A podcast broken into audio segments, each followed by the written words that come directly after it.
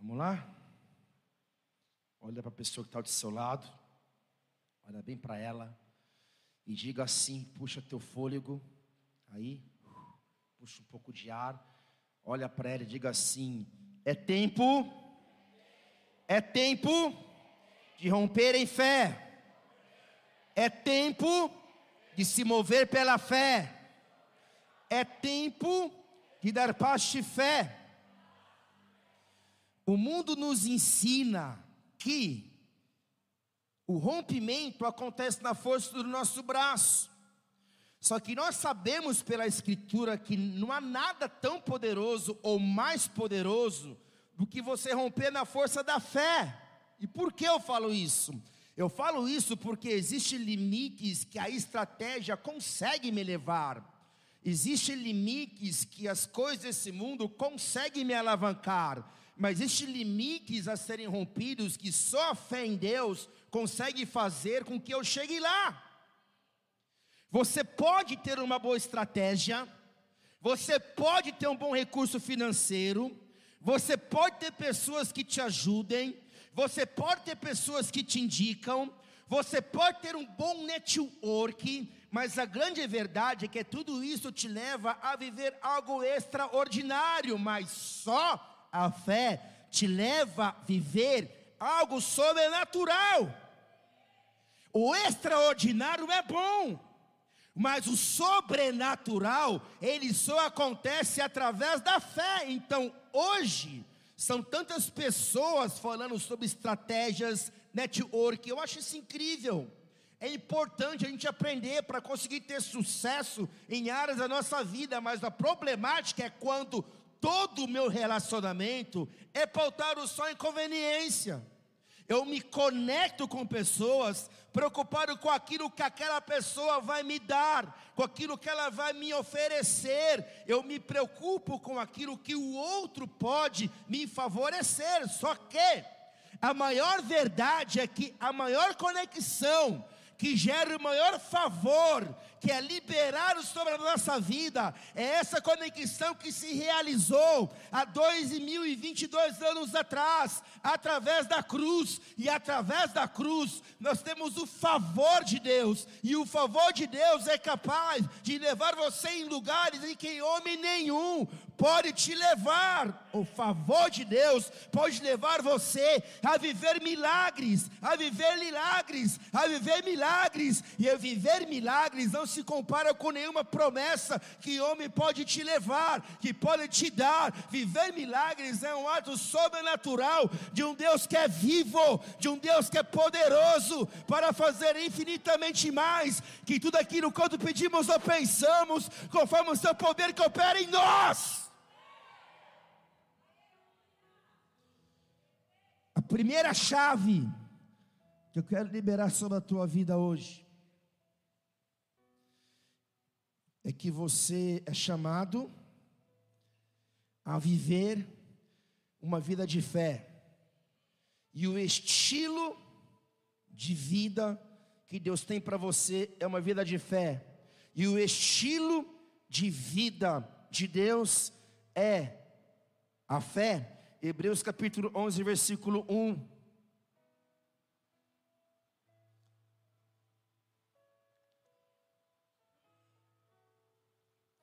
Texto diz: Ora, a fé é a certeza de que haveremos de receber o que esperamos, e a prova daquilo que não podemos ver. Porquanto foi mediante a fé que os antigos receberam bom testemunho, pela fé compreendemos que o universo foi criado por intermédio da palavra de Deus, e aquilo que pode ser visto foi produzido a partir daquilo que não se vê. É assim que Deus se move, porque isso é quem Ele é. Tudo o que Ele fez foi através da fé. Tudo que ele realiza é através da liberação de palavras. Tudo que existe Existe porque o Verbo encarnado fez parte da criação. João capítulo 1, versículo 1. No princípio era a palavra, e a palavra estava com Deus, e a palavra era Deus. Ele, a palavra, estava no princípio com Deus. Todas as coisas foram feitas através dele, e sem ele, nada do que existe teria sido feito.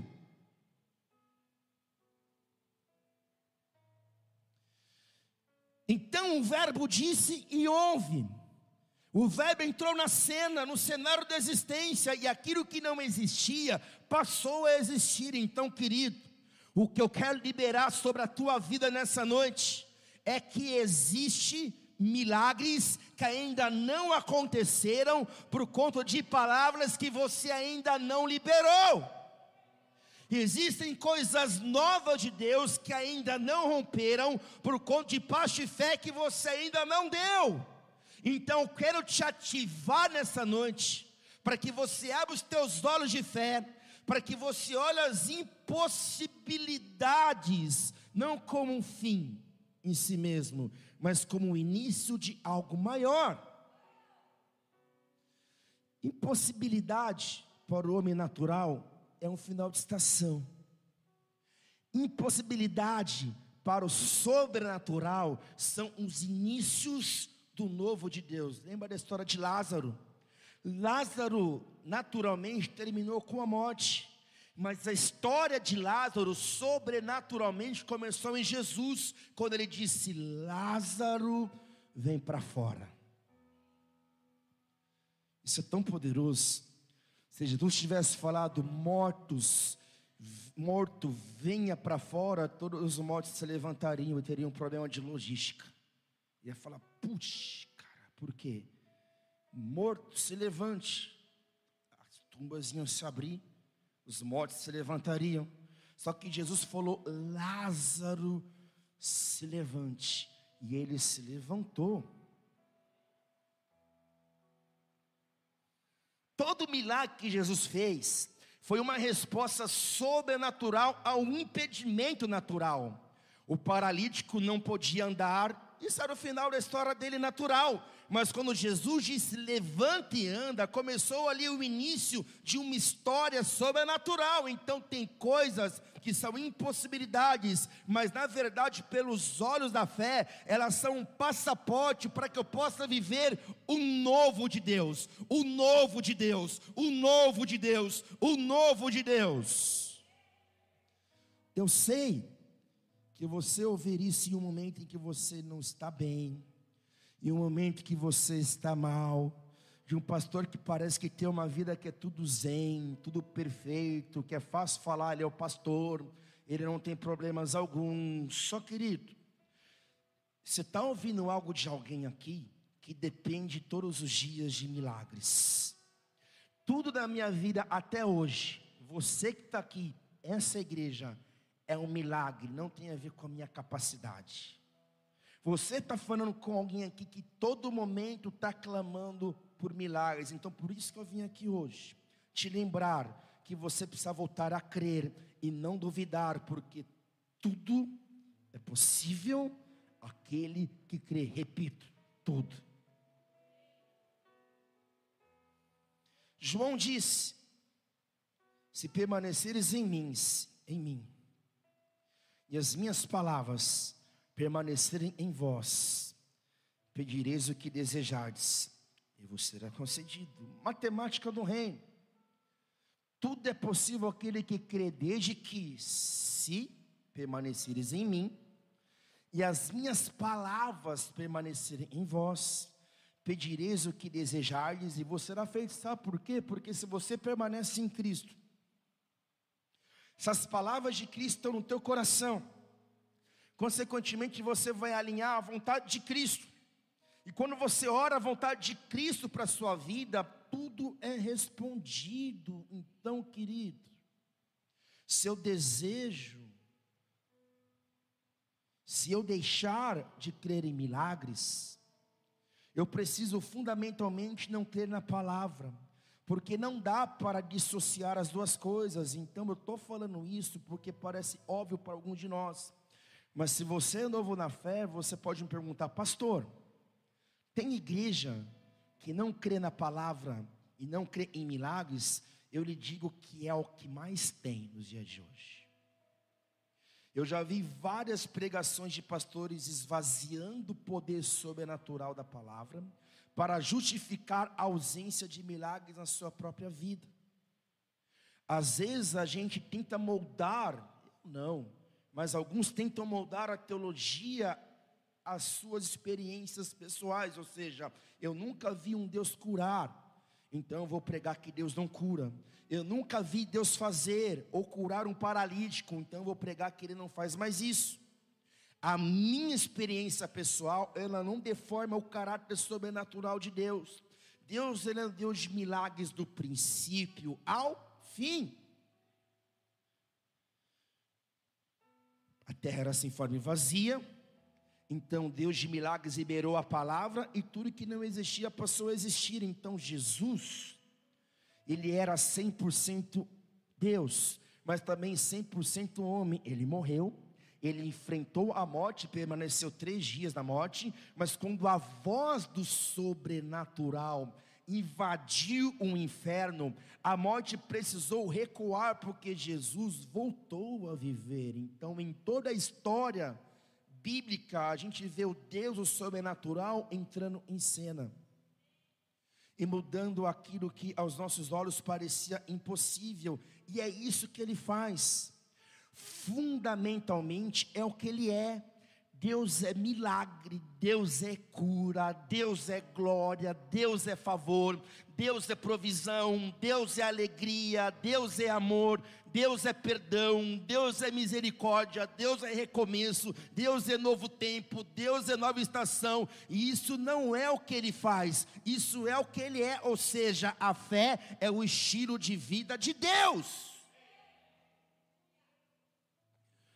Só sabemos quem Deus é, porque de forma sobrenatural ele se revelou. Só estamos de pé porque de forma sobrenatural ele nos criou. Só podemos ter acesso à sua santidade, à sua glória, porque de forma sobrenatural ele nos resgatou então fomos criados por um milagre, sustentados por um milagre, resgatados por um milagre, permanecemos de pé por um milagre, porque não há nenhum motivo do seu coração continuar a bater, se não for uma ordem dada de Deus, de um Deus que criou todas as coisas. Então, se você olhar também o corpo humano, como ele funciona, como as células funcionam, como a natureza é sustentada, como o nosso planeta permanece flutuando no universo em meio ao caos, sem colidir. A gente olha então para a forma das estações marcadas, a gente olha para o mar e entende que se não é Deus por nós, não seríamos nada. Estão aqui? Tem um momento no diálogo entre Deus e Jó que Deus diz assim: Deus diz, onde você estava quando eu determinei para o mar o limite aonde o orgulho dele desfaria em ondas? O que Deus está dizendo é que em algum momento ele disse para o mar: até aqui você pode vir. E daqui em diante você não pode passar. E é por isso que o planeta Terra, que na verdade deveria se chamar planeta Água, não é completamente tomado pelos oceanos, porque Deus disse até onde as águas podem ir. Então entenda: um Deus que limita a força do mar, não pode limitar a força do inferno contra a tua vida.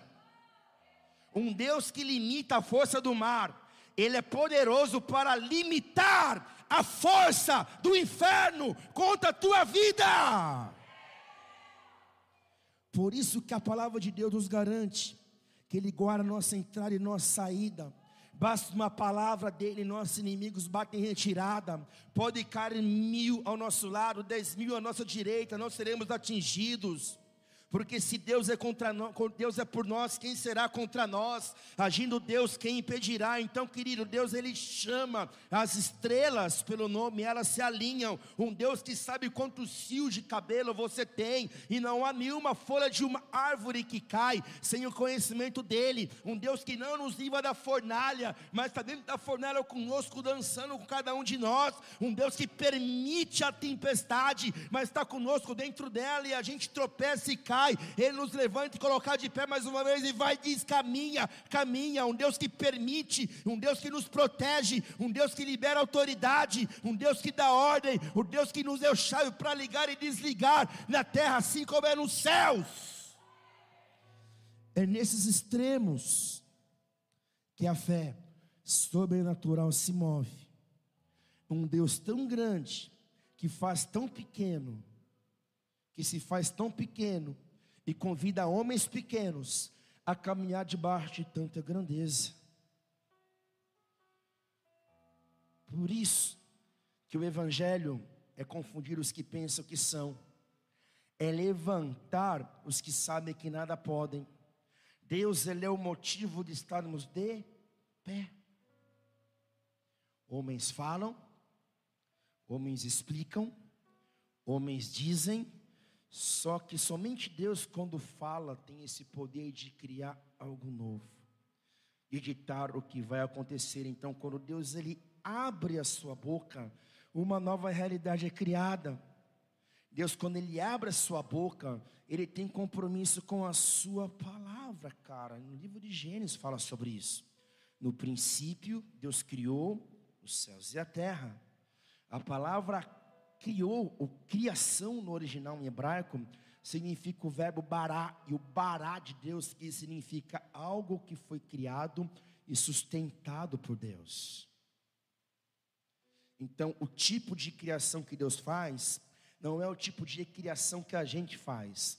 Tem coisas que a gente começa e não termina, mas tudo que Deus faz pelo poder da Sua palavra é sustentado pelo poder dela, porque Ele é fiel para terminar a obra que Ele começou. Lembra de Pedro? Abre lá em João capítulo 21, versículo 1. Pedro, no início da sua conversão, ele foi marcado por algo sobrenatural. Ele havia pescado com seus amigos a noite toda, sem sucesso. Jesus chega, pede seu barco emprestado, ele estava desanimado na beira da praia. Jesus ele prega o evangelho, Pedro ouve. Jesus ele olha para Pedro e fala: "Volta para a pescaria". Só que agora lança a rede do lado direito, onde é mais fundo. Pedro meio que talvez dá uma torcida de cara. Onde você leu isso, pastor? Eu vi no The Chosen. Ele dá aquela torcida de cara, ele vai em direção à pescaria, sobe no barco, ele lança a rede e de forma sobrenatural ele pesca tantos peixes, tantos peixes que o seu barco quase vai a pique. Só que o tempo passa, caminha três anos com Jesus, ele nega Jesus, ele traz Jesus, Jesus morre, é crucificado, morre. Nesses três dias que Jesus ele estava morto, Pedro desiste da sua caminhada se decepcionam porque além de ter negado Jesus três vezes, ele vê o mestre perdendo sua vida porque ele não entendeu que Jesus disse em três anos. Era o tempo todo Jesus falando sobre a sua missão, falando sobre a cruz, mas que haveria ressurreição. Só que Pedro, assim como quase todos os discípulos, desanimam da fé. E Pedro, ele volta a trabalhar com aquilo que ele trabalhava antes, ou seja, ele era pescador e ele volta para a pesca, só que algo inusitado acontece. Olha o que o texto diz, João capítulo 21, versículo 1. Algum tempo depois, Jesus, que já havia ressuscitado e aparecido a algumas mulheres, apareceu de novo aos seus discípulos, à margem do mar de Tiberíades. Simão Pedro, Tomé, chamado Dídimo, Natanael, que era de Canaã da Galileia, o filho de Zebedeu e mais dois dos seus discípulos estavam juntos. Simão Pedro disse-lhes: Vou pescar. E eles o encorajaram nós vamos contigo também. Saíram e logo entraram no barco, mas naquela noite nada pegaram. Entretanto, ao clarear da manhã, estava Jesus na praia, mas os discípulos não perceberam que era ele. E Jesus lhes respondeu: Moços, tens aí alguma coisa para comer? E eles responderam: Não. Então Jesus orientou-os: Lançai a rede do lado direito do barco, encontrareis. Assim eles o fizeram. E logo não conheciam, não conseguiam recolher a rede por causa da abundância de peixes. Diante disso, o discípulo a quem Jesus amava, João, disse a Pedro: É o Senhor. E assim que Simão Pedro ouviu que era o Senhor, vestiu sua túnica, pois havia tirado, e lançou-se ao mar, e foi em direção a Jesus. O que, eu entendo com isso? Eu entendo que Jesus ele volta no mesmo lugar e no mesmo cenário para fazer o mesmo convite para Pedro. Pedro desistiu, Deus não. Pedro se esqueceu de três anos de caminhada, Deus não. Pedro retrocedeu, Deus não. Pedro abandonou, Deus não. Pedro negou, Deus não. Então, querido, Jesus volta para Pedro e faz o mesmo milagre.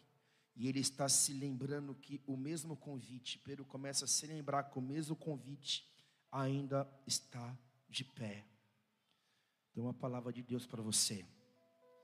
Você se esqueceu, você retrocedeu, você abriu mão, você engavetou o chamado, você deixou teu ministério. Só que Deus ele não esqueceu. O convite está aberto. É tempo de voltar para a pescaria. É tempo de voltar para a obra. É tempo de voltar para a peleja. Que o mestre te chama. Isaías 43, 19. Eis que realizo uma nova obra, que já está para acontecer. Não percebeste ainda, porém, um caminho no deserto e rios no ermo. Então, querido, Deus está fazendo algo novo de novo. Aplauda ele bem forte, porque ele é bom. Aí você pode me perguntar, mas pastor, por que, que você está falando a respeito dessas coisas de Deus hoje? Sabe por quê? Eu estou te lembrando que existe um Deus que faz milagres, porque muitas vezes, e por muitas vezes, nós esvaziamos as nossas expectativas do milagre semanal, do milagre mensal, do milagre diário, do milagre que pode acontecer hoje. Por quê? Porque nos esquecemos das características eternas de Deus. De um Deus glorioso que pode todas as coisas. Repete comigo, Deus ele pode. Olha para a pessoa de seu lado e fala: Deus ele pode. Todas as coisas. Todas as coisas. Mas pastor, eu não sei qual o tempo de Deus? Eu não sei quando a minha história vai mudar. Entenda algo. Em seis dias ele fez o que existe, e no sétimo ele descansou. Em seis dias ele criou a criação, e no sétimo ele descansa. Então, cara, homens precisam de tempo, Deus não, porque o tempo subsiste em Deus Homens se movem pelo cronos, se movem pelo calendário, guardam datas, dias, meses, anos, assim por diante, mas existe um kairos. A palavra kairos significa o tempo de Deus, e se Deus quiser mover ele move 10 anos da sua vida em 10 segundos. Uma palavra de Deus, ela move o seu chamado de 10 anos em um dia. Ele faz o improvável se tornar herói da fé. Ah, o mundo todo pensa que aconteceu do nada, mas não aconteceu do nada, porque demora muito tempo para acontecer algo de repente. Então, querido, 20 minutos de oração aqui como igreja pode terminar 20 anos. Por quê? Porque o profético não é determinado pela geografia geografia. O profético, ele transforma a geografia. Então pega essa palavra pela fé. Eu não sei qual milagre você precisa, mas o Deus que é o milagre, o milagre é Deus. Ele está passeando no nosso meio e te entregando cura, te entregando libertação, te entregando restauração, te entregando renovo, te transformando de dentro para fora. Crê nisso, aprova Jesus. Celebra Jesus grite para Jesus, a subir para Jesus.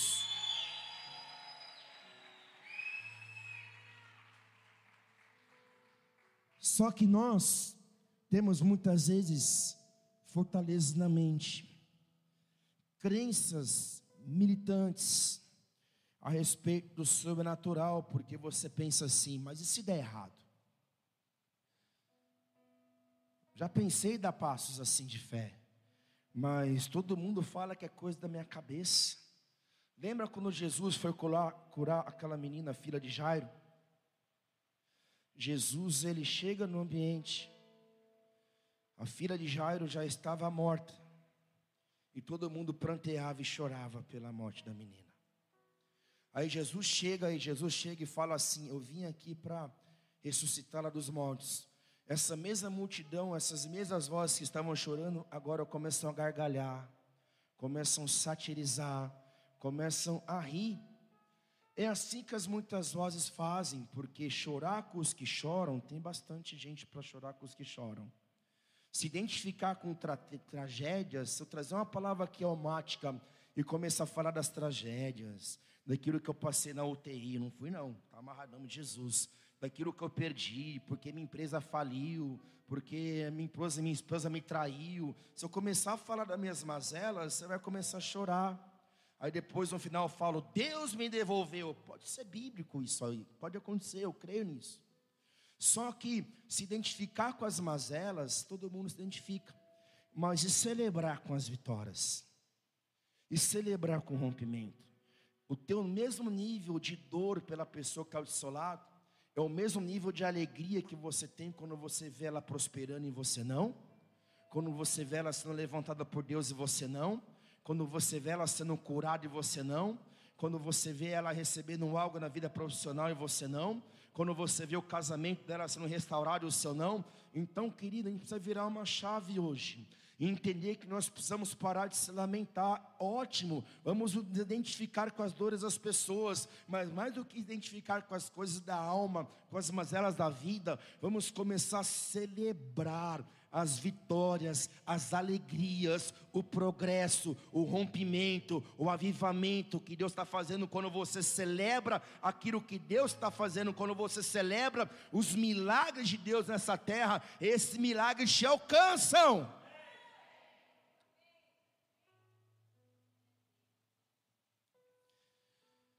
Por muitas vezes, e tem homens de Deus que são assim, eles não expõem a sua vida em busca de um milagre, porque eles sabem que se der certo é a glória de Deus, mas se não der certo, a culpa é dele, a culpa é nossa. Só que, querido, tem dois caminhos essa noite. Você pode se segurar, se retrair e continuar no teu quadradinho, ou então você pode ser vulnerável hoje e na sua vulnerabilidade de fé você começar a ser um canal da glória dele, um canal da presença dele, um canal dos milagres, dos sonhos de Deus nessa terra. Quando o pastor Jair estava em São José do Rio Preto, e ele foi chamado pelo apóstolo para Brasília, pastorear a igreja lá e assumir toda a região ali de uma parte do norte do país, como supervisor. O irmão dele, o pastor Marcinho, disse assim: Cara, porque dá um aperto no coração, me coloca no lugar dele. Imagina 10 anos numa cidade morando, pronto para comprar sua casa própria, já acostumado com a igreja com a pegada, já ali, tipo assim, sendo moldado em tantas coisas, porque ele vinha no tempo de convalescência de um acidente que ele sofreu no ano passado no início do Shemitah, ele sofreu um acidente e finalizou o Shemitah, enfim. Então você imagina dentro dele a crise, porque eu acredito que, humanamente falando, ele não queria ir. Por quê? Porque o pastor ele se move emocionalmente com as pessoas.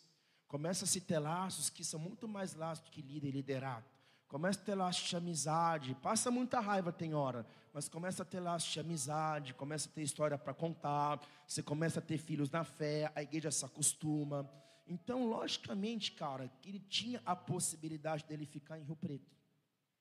Só que, imagina se ele fica em Rio Preto por uma questão pessoal, por uma questão de conforto, comprei minha casa, tenho meus filhos. O AP não ia falar para ele, cara, então tá bom, vou te mandar na força. Não, ele ia ficar como pastor e supervisor. Só que imagina para ele, ele olhar para ele, olhar para Brasília e pensar assim, cara, como seria se eu tivesse ido? Qual que é o maior nível de frustração? Você ter ficado no teu comodismo, no teu conforto e não ter dado passo de fé por meio de falhar? ou você ter dado o passo de fé e arriscado e ido. Então ele arriscou em ir e viver o novo, mesmo sem saber como será. Então, assim, a nossa caminhada de fé, muitos questionam os nossos posicionamentos, muitos questionam a nossa caminhada, muitos questionam aquilo que nós cremos, mas imagina Pedro voltando molhado para o barco. Ninguém questionou Pedro de voltar molhado para o barco, mas ninguém é, alguns questionaram Pedro dele ter voltado molhado para o barco, mas ninguém pôde dizer para Pedro, cara, como é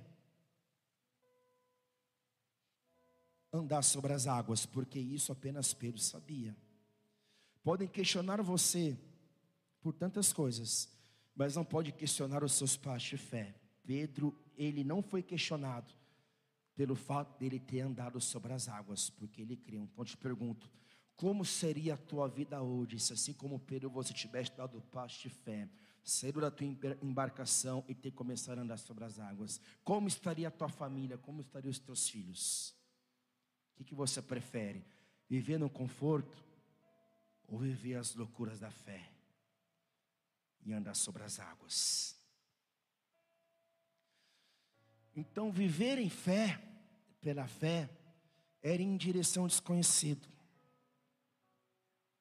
Viver a fé e pela fé é caminhar um nível de confiança constante Deus, é se lançar mais, é se expor mais. Eu me exponho para Deus fazer mais. E quando Deus ele faz mais milagres na minha vida, há um transbordar. Há um transbordamento. Nenhum herói da fé viveu o que viveu esperando Deus fazer. Cada herói da fé se moveu a partir daquilo que Deus falou. Então, guarda essa chave. Tudo que você vai fazer, você vai fazer a partir daquilo que você ouviu de Deus.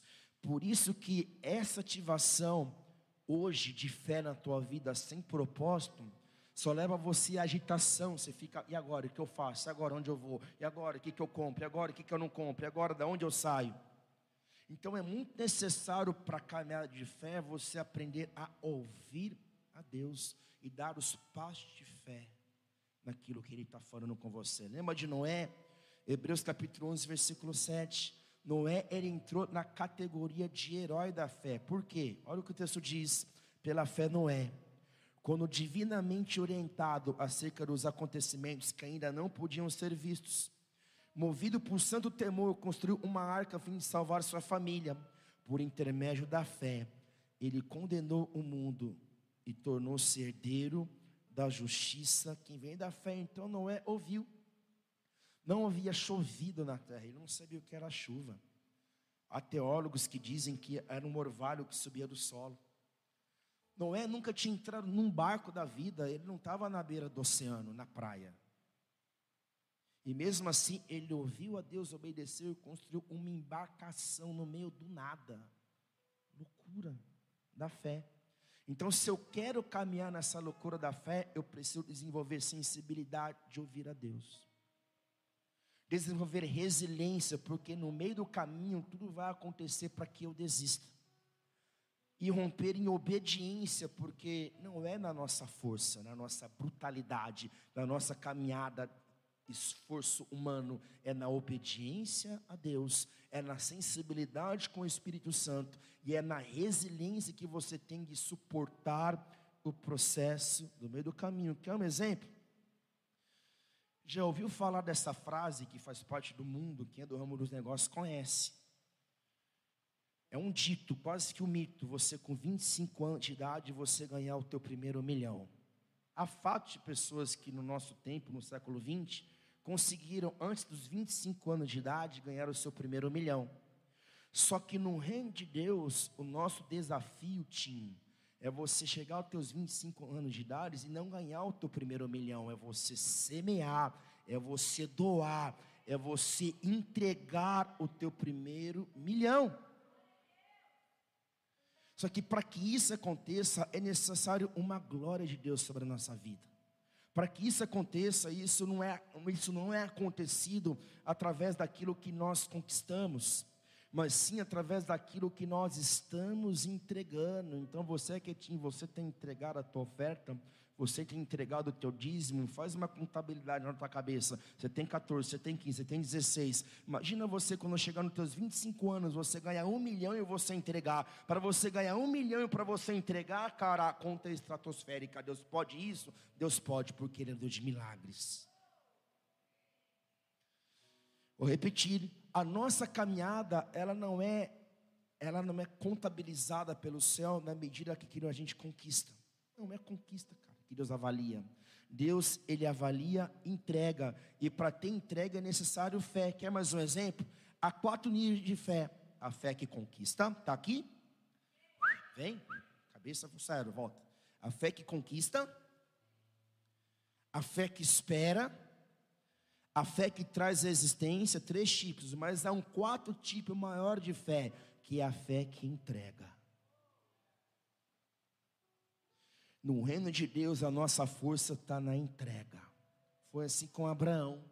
Abraão, ele, na caminhada, depois do milagre, Isaac já crescido, Deus pede Isaac, e Abraão poderia ter escolhido não entregar Isaac, sabe por quê? Porque tem coisas, cara, que Deus espera de você, é a tua escolha, é o teu livre-arbítrio que se conecta com a fé. Abraão se conectou em fé com Deus, ele obedeceu porque tinha sensibilidade, ele entregou porque ele tinha resiliência, e ele pensou consigo mesmo: Deus é poderoso para trazer Isaac do mundo dos mortos, se for preciso. Ele creu. João 3,16: Deus amou o mundo de tal maneira que entregou seu filho tem maior dor no planeta, no universo de entregar um filho, você que é pai, você que é mãe. Eu sei que é meio pejorativo, que você já ouviu isso tantas vezes, mas vou repetir de novo. Você teria coragem de entregar seu filho? Abraão entregou. Deus entregou. Por que, que a gente não quer entregar meia hora do nosso dia em oração? Por que, que a gente não quer entregar uma terça-feira entregando marmita? Por que, que a gente não quer entregar uma quinta-feira de culto? Por que, que você não quer entregar esse trabalho, esse salário, esse salário fajuto que você vive? Por que, que você não quer entregar a tua vida? Porque uma coisa é ter Jesus Salvador. Eu acredito que tem dois pontos. Muitos que estão na igreja não são convertidos, não têm salvação, não tem, cara, porque não se comporta como alguém salvo não tem primeiro amor, não tem busca, não tem serviço ministerial, não tem cruz, não tem entrega. Outros que são convertidos, entre aspas, têm a salvação, são salvos. Viveram o primeiro estágio do relacionamento com Deus, teve o contato com a salvação. Já a outra parte, que é a minoria, tem Deus como Senhor. Esses que têm Deus como Senhor, esses eles não retêm, eles entregam. Então quem é você? Romanos 4, versículo 16, falando ainda de Abraão. Por esse motivo, a promessa procede da fé, para que seja de acordo com a graça, a fim de que a promessa seja garantida a toda descendência de Abraão. Não somente a que é da lei, mas igualmente a que é da fé que Abraão teve. Ele, portanto, é o pai de todos nós, como está escrito: Eu constituí pai de muitas nações. Ele é o nosso pai aos nossos olhos, aos olhos de Deus, em quem Abraão depositou sua fé. O Deus que dá vida aos mortos, convoca a existência os elementos inexistentes, como se existissem. Abraão, crendo, esperou contra todos os prognósticos desfavoráveis, tornando-se assim o pai de muitas nações, como ficou registrado ao seu tempo. Assim será a sua descendência, sem esfalecer na fé reconheceu que seu corpo físico perdera a vitalidade de outrora, pois já contava cerca de 100 anos de idade, que também o ventre de Sara não tinha o vigor do passado, mas considerando, considerando tudo isso, não duvidou nem foi incrédulo quanto ao que Deus lhe prometera, mas pela fé se fortaleceu, oferecendo glória a Deus, estando absolutamente convicto de que Ele era poderoso para realizar o que havia prometido. Então, querido, se há uma promessa na tua vida, Deus é poderoso para cumprir o que é prometido. Só que eu lhe pergunto: você é poderoso para cumprir a sua própria promessa? E aqui está a problemática. Deus tem uma promessa. Vivemos pela fé, porque no livro de Hebreus, no livro de Hebreus, capítulo 10, versículo 38, diz: Mas o justo viverá pela fé, caminhará pela fé, romperá pela fé. Ótimo, caminhamos pela fé, vê a promessa, mas será que você vai cumprir a sua parte do acordo? Por quê? Porque só fé sem obras é morta. Então, como estão seus posicionamentos? Como está a sua aliança com Deus? Como está o seu dia a dia com o Senhor? Como está a sua rotina de vida? Como está o teu relacionamento da tua família, com teu marido, com a tua esposa? Se eu quero viver promessas, o meu discurso de fé precisa estar alinhado com as minhas obras, porque se eu posso falar que eu tenho fé, mas se eu não tenho obras, a minha fé é morta. Então, querido, é tempo de romper em fé, é tempo de ato de fé, e é tempo de se movimentar pela fé. Só que hoje, os homens, eles não buscam mais viver uma vida pela fé. Hoje, o que se mais vê são pessoas, até mesmo dentro da igreja, buscando aprovação. Quando me lembro de Estevão, o apóstolo, o profeta, o diácono Estevão, eu me lembro que ele trouxe uma mensagem e ele foi apedrejado até a morte. Por causa do quê? Por causa da perseguição. Só que hoje, homens até mesmo dentro da igreja, eles estão morrendo pela necessidade de aprovação. Ou você vive pela fé, ou você vai viver a vida inteira atrás de aprovação de homens, de aprovação do teu líder, de aprovação do teu pai, da tua mãe, do teu pastor. Então, quer uma chave para esse tempo? Volta ao novo, volta ao instituto e começa mais uma vez a caminhar por fé.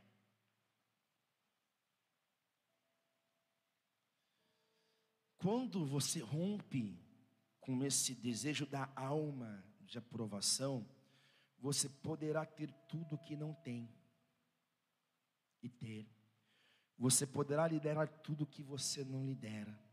Você poderá governar tudo que não te governa. Vai dar, você vai ter tudo que você estiver disposto a entregar, porque você não tem mais aprovação. A necessidade de aprovação, porque de fato você já entendeu que tem aprovação do céu. Então, querido, gente está entrando no tempo que a gente tem que parar de colocar Deus numa categoria pro menor, de menor instância. Deus não é um Deus das coisas difíceis. Deus ele é um Deus das coisas impossíveis, porque aquilo que é difícil você resolve. Aquilo que é difícil você faz. Puxa, é difícil passar nessa prova, mas se eu estudar, eu posso passar. Chega até ser sorte. Agora, as coisas impossíveis você vive através da fé e de posicionamento de fé. Fé não é otimismo, fé não é pensamento positivo, fé é coerência. Porque não é coerente querer um milagre, fazer de tudo para não acontecer, para não depender de um milagre. Não é coerente pregar para a família de um Deus que cura e ficar abatido quando a doença chega na sua casa. A gente começa a crer em umas características de Deus quando o problema está no outro. Mas quando o problema começa em nós, ou está em nós, a gente não crê, porque é fácil crer que o outro pode ser curado. Mas será que eu posso crer que eu sou curado? Então, para caminhar com fé, você já sabe disso, mas precisa ouvir de novo. Não tem como você romper em fé se não houver problemas, problemáticas da vida para você resolver. Como diz o ditado, mar calmo não faz bom marinheiro, cara. Jejuamos pela fé. Deus aumenta a minha fé. Se prepara para problemas. Se prepara para BOs. Lembra de Davi? Davi levava lanche para os seus irmãos. O mesmo Davi que depois de 13 anos ele enfrentando os problemas de perseguições, esse Davi se tornou rei da nação de Israel, mas você sabia que o maior ato de Davi não foi matar Golias? O maior ato de Davi não foi matar Saul. Lembra? Davi chega na caverna, na, na caverna de Adulão. Saul está lá fazendo o seu número dois. Davi chega por trás, cara, com uma espada.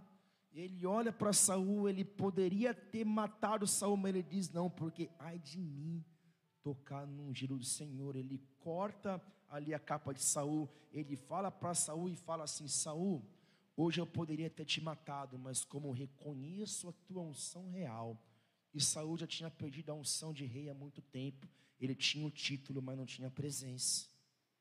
Então eu quero entender que para essa estação, para que eu possa ter uma vida de fé, de respostas pela fé, de rompimento pela fé, eu preciso passar pelos processos. O que vai lapidar o meu caráter são os processos. O que vai sustentar a unção são os processos. O que vai sustentar a promessa é eu passar pelos processos, adquirir um caráter que pode sustentar a promessa e que pode sustentar a unção. Os processos são importantes para o rompimento pela fé, porque quando você vence o caminho do deserto num processo, isso te dá uma autoridade diferente do que alguém que nunca esteve lá.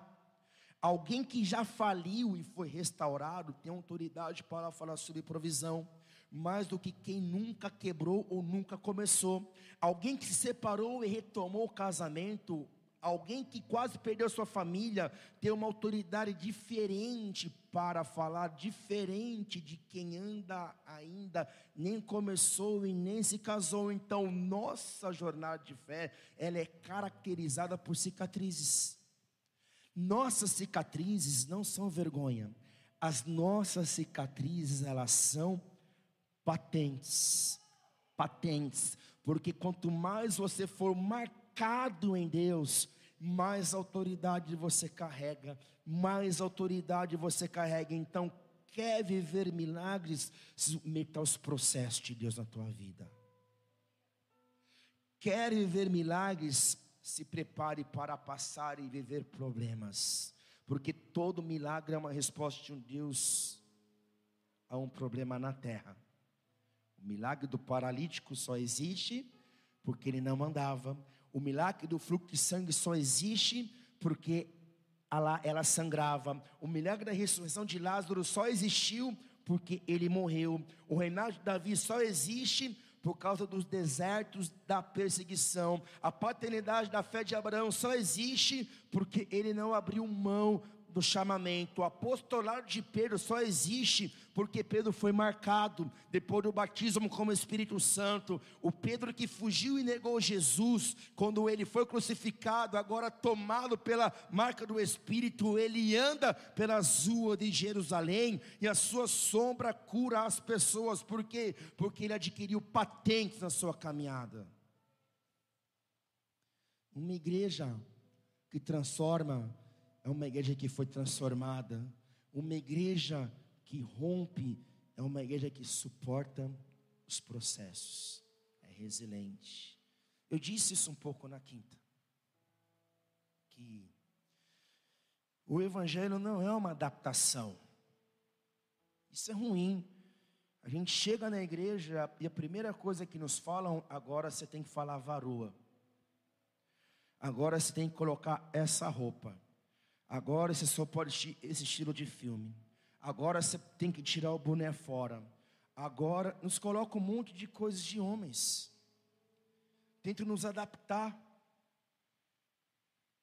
Loucura. Estranho. Esquisitices. Então o evangelho não é uma adaptação. A proposta do evangelho de Jesus é uma transformação que veio de dentro para fora. Então, se você me perguntar, pastor, eu posso beber? Eu posso fumar? Eu posso aquilo? Eu posso isso? Para. Você pode o que você quiser. Só que a pergunta é se você nasceu de novo. Porque se você nasceu de novo, aquele que está em Cristo, nova criatura é. As coisas velhas se passaram e eis que tudo se fez novo. Então não é um conjunto de regras, é uma nova vida, para uma nova esperança, para um estilo de vida que agrada a Deus, que é um estilo de vida daquele que caminha pela fé. Mas, pastor, eu tenho visões, sonhos que não se cumpriram. Dois pontos. Ou essa visão ou esse sonho não é de Deus para a tua vida, ou então você está no lugar errado e você precisa se localizar no lugar certo. Se perder do lugar certo, não é apenas você mudar de cidade,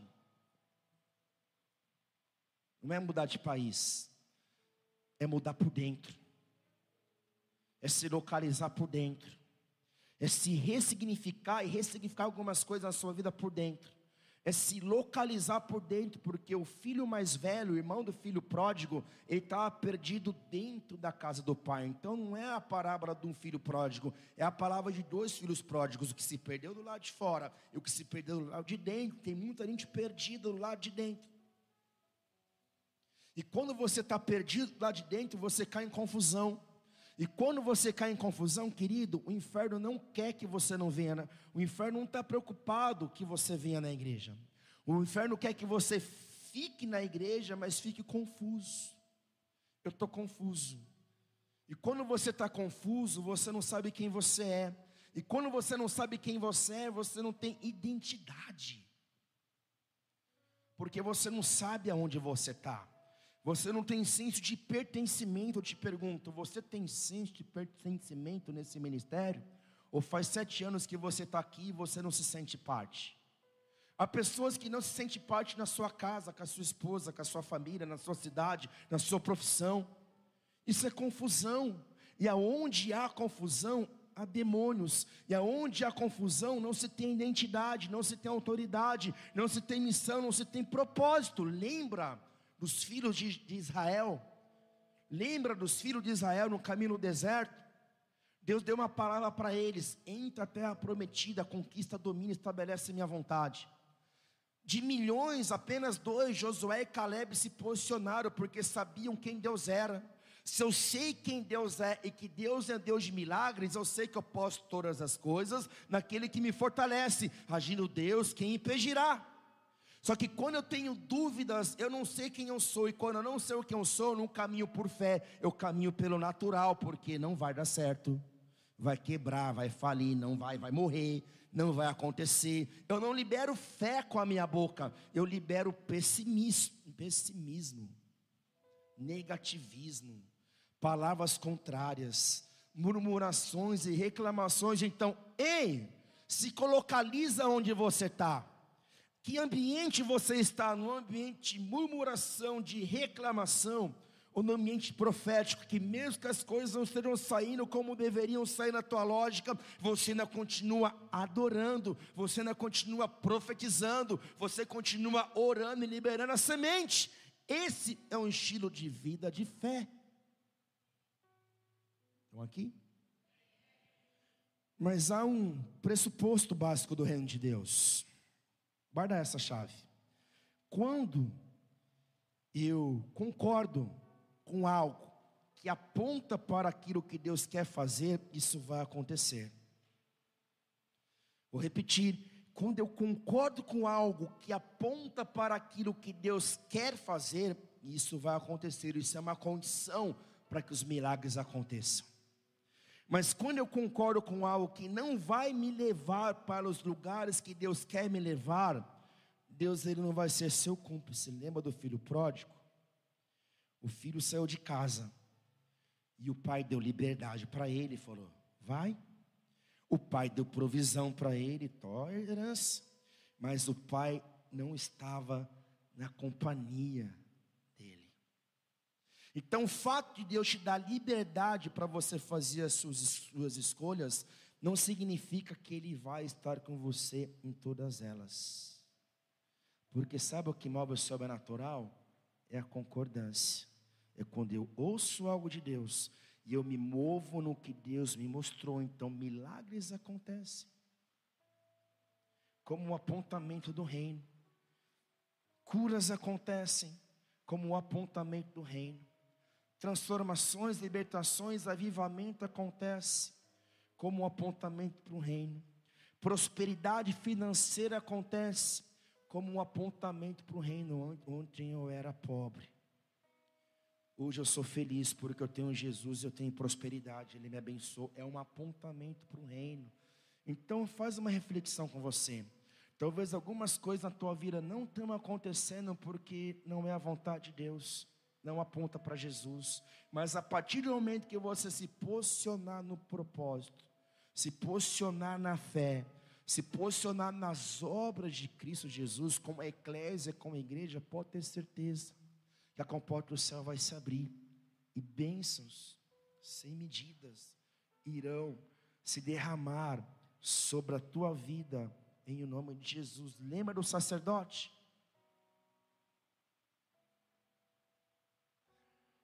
O sacerdote tinha uma missão, que era manter a chama do candelabro acesa dentro do tabernáculo.